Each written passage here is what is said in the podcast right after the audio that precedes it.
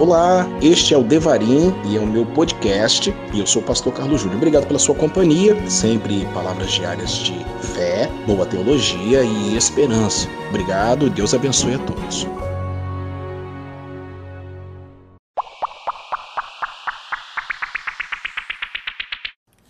E gente boa, tudo bem com vocês? Pastor Carlos Júnior aqui no podcast Devarim, hoje falando sobre as coisas boas, a segunda parte da, do estudo né, sobre as obras da carne e fruto do Espírito. Lá em Gálatas 5, 22 ao 26. Muito bem. E eu gostaria de estar lendo com vocês sobre o que está escrito em Gálatas, tá certo? Você é, acompanhe comigo e depois a gente vai estar falando é, cada detalhe né, sobre o fruto do Espírito. Muito bem, diz assim a palavra de Deus. Gálatas, capítulo de número 5, versos 22 ao 26. Mas o fruto do Espírito é amor, alegria, paz, paciência, amabilidade, bondade, fidelidade, mansidão, domínio próprio. E contra essas coisas não há lei. Os que pertencem a Cristo Jesus crucificaram a carne com as suas paixões e os seus desejos. E se vivemos pelo Espírito, andemos também pelo Espírito. Não sejamos presunçosos, provocando uns aos outros e tendo inveja uns dos outros. Muito bem, então no próximo bloco eu vou estar falando para vocês é, por que Paulo colocou é, fruto, né? E também é, vamos falar a raiz da palavra de cada uma delas, do fruto do Espírito. Podcast Devarim, daqui a pouquinho eu estou de volta. Muito bem, estamos de volta, podcast Devarim. Assim como nos versículos precedentes, Paulo, o apóstolo, determinou as coisas más que são características da carne. Agora ele se refere às coisas boas como fruto do Espírito. E por que, que ele usou, então, a questão da agricultura? Por alguns motivos claros. Primeiro, porque o fruto é, desenvolve gradualmente. Né?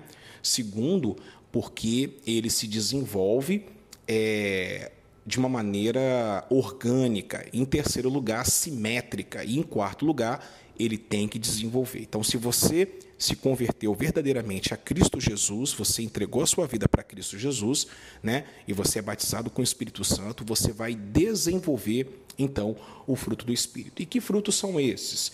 Veja que ele falou fruto. Por quê?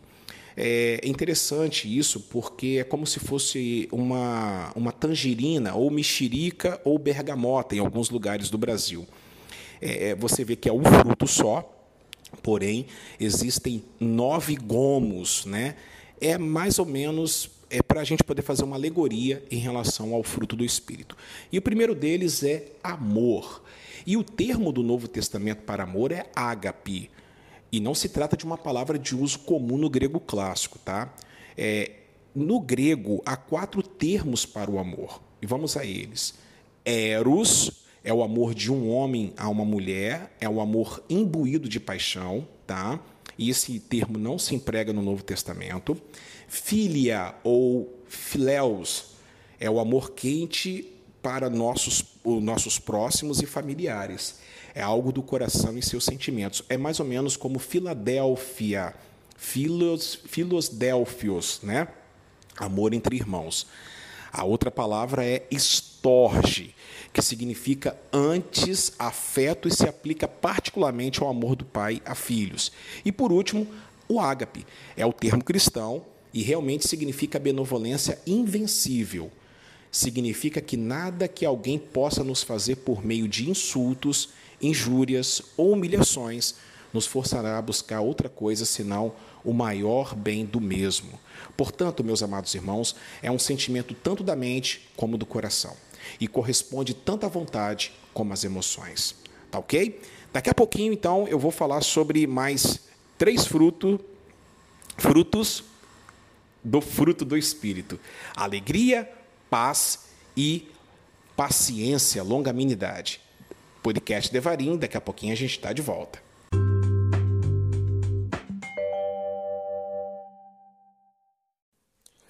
Gente boa, estamos de volta. Agora vamos falar sobre alegria. O termo grego é cara, C-H-A-R-A.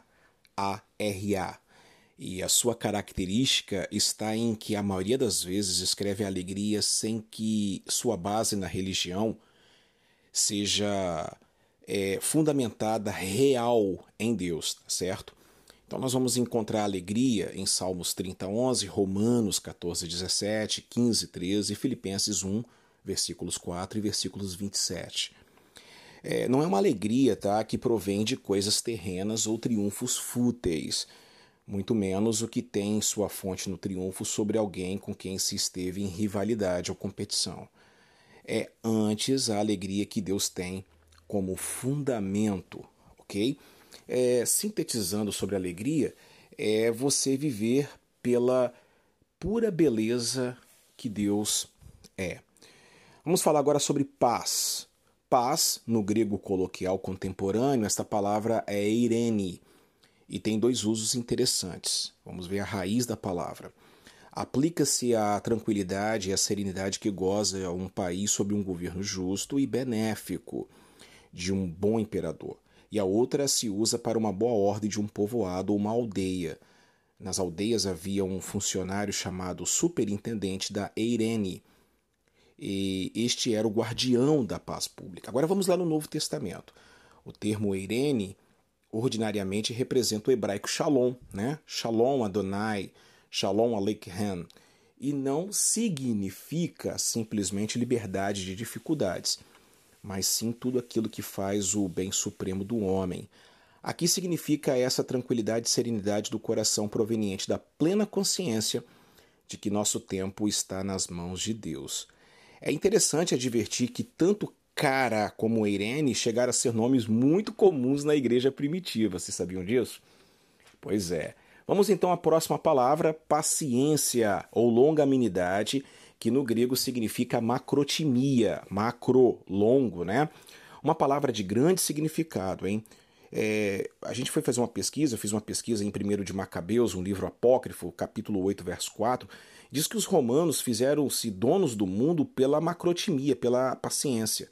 Eles, a tenacidade de Roma fazia com que é, jamais fazia paz com o inimigo até na derrota, é, mas uma sorte de paciência na hora da conquista. Entende? Eles eram pacientes. Crisóstomo diz que é a graça do homem que é, é podendo se vingar se não faz, do que é lento para a ira.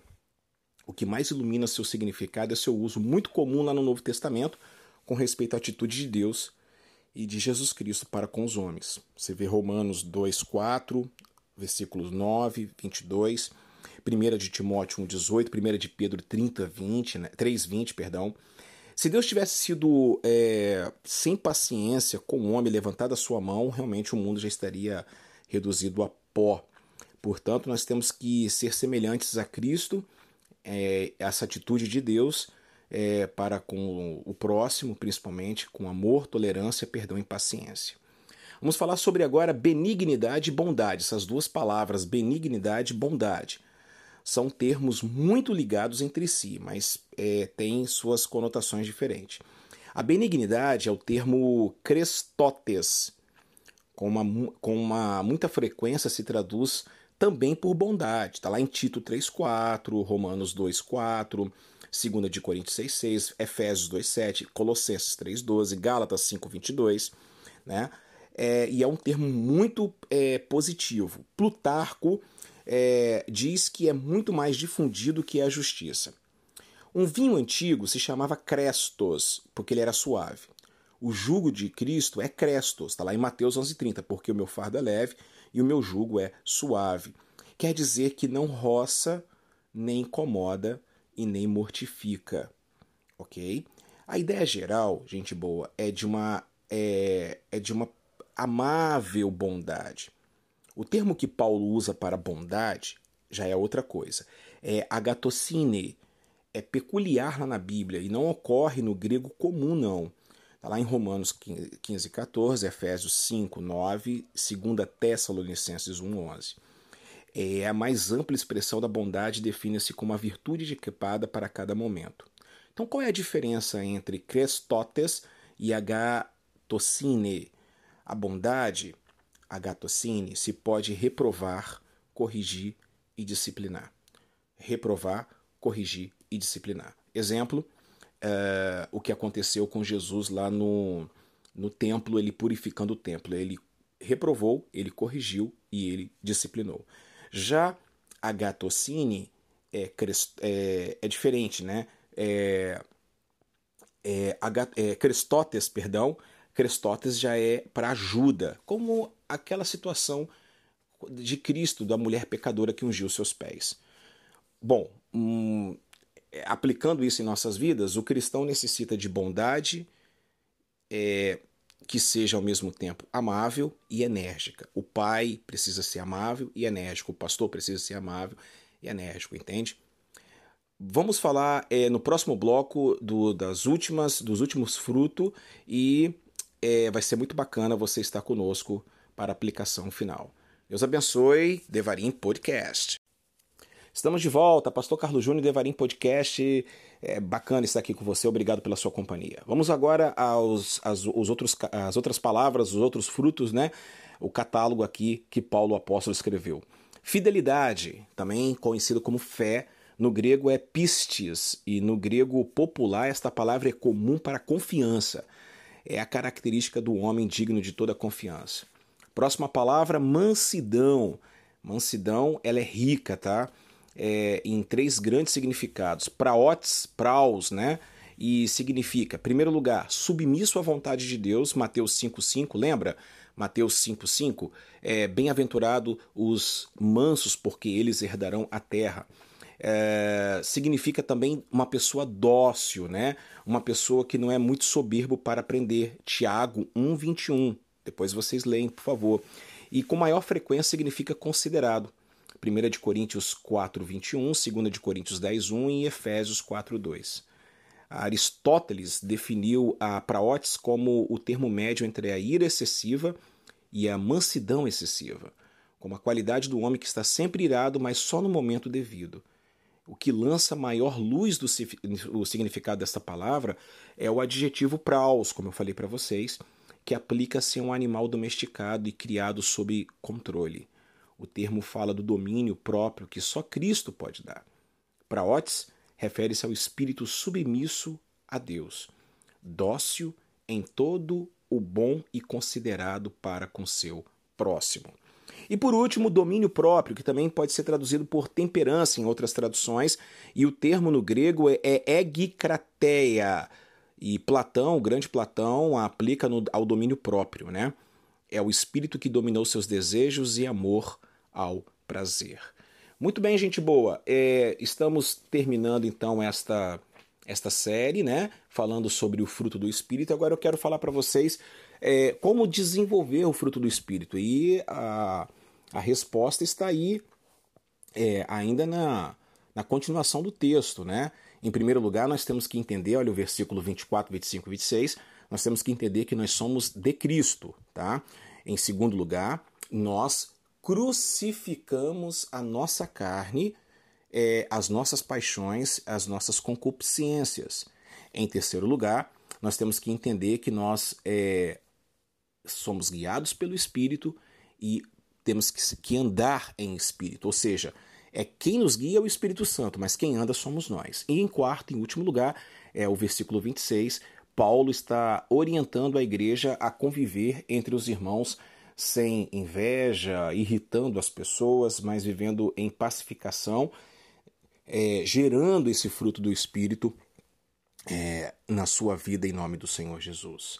Muito bem, meus amados irmãos, que Deus abençoe a vida de vocês, uh, prometendo voltar é, amanhã com um, a palavra especial do reverendo Hernandes Dias Lopes pregado na nossa comunidade. Uh, e que Deus abençoe a sua vida poderosamente. Podcast Devarim, porque suas palavras é lâmpada para os meus pés. Grande beijo, fique na paz e até a próxima. Tchau, tchau.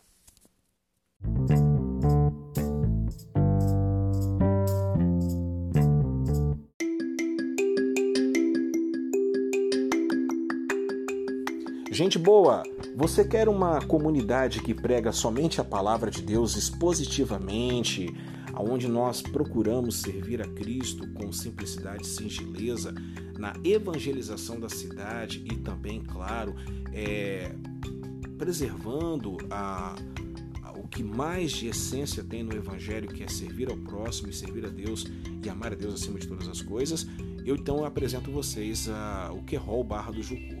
A nossa comunidade está na rua Vasco Coutinho, número 89, na Barra do Jucu e também em todas as plataformas digitais e mídias sociais. Você pode encontrar é, nos serviços de, é, de streaming, pode também é, achar no Facebook, no Instagram e, claro, no YouTube. Querol Barra do Jucu, você deveria estar aqui. Deus abençoe sua vida. Eu espero você para uma visita.